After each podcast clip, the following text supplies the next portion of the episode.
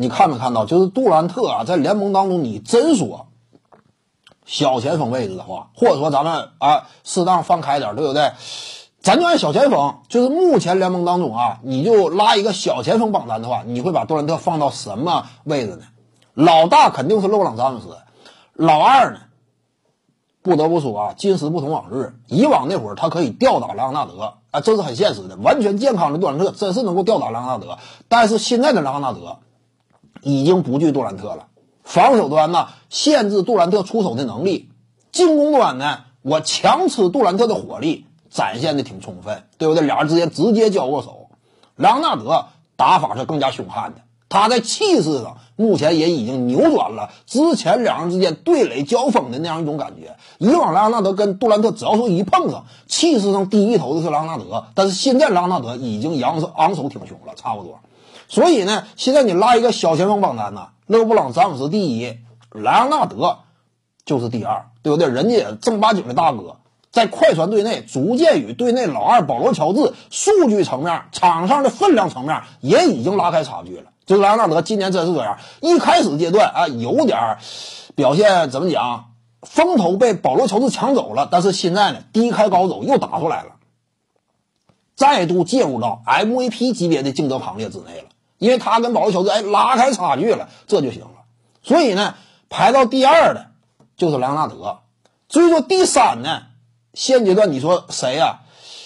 因为我们可以把字母哥划到小前锋位置，对不对？他也不是一个正八经纯正内线，也是经常持球发起，这个对突分风格。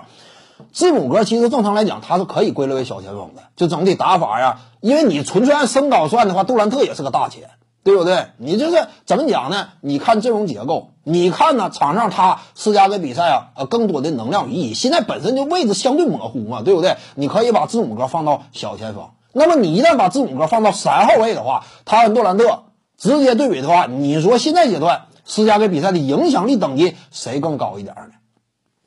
这就得考虑到队内角色，对不对？考虑到队内角色啊，你在球队当中扮演的这样一种重要性，是否说真是那么不可替代？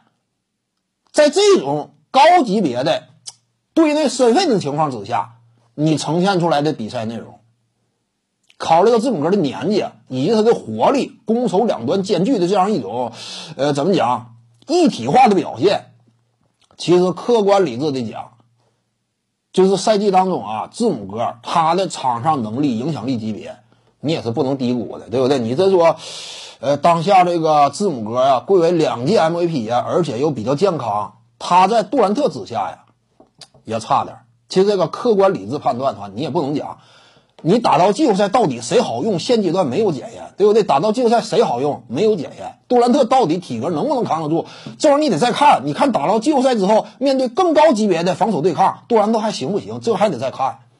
起码暂时呢，常规赛当中呈现出来的内容呢，字母哥更加强悍，字母哥出勤率更高。你这个也很关键，对不对？出勤率啊，你要总是不打的话，你这玩意儿得综合评评判吗？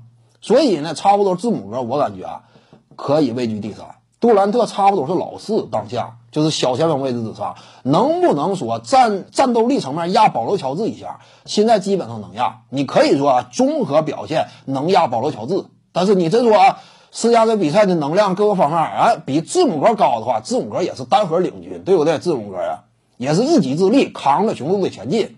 徐静宇的八堂表达课在喜马拉雅平台已经同步上线了，在专辑页面下您就可以找到它了。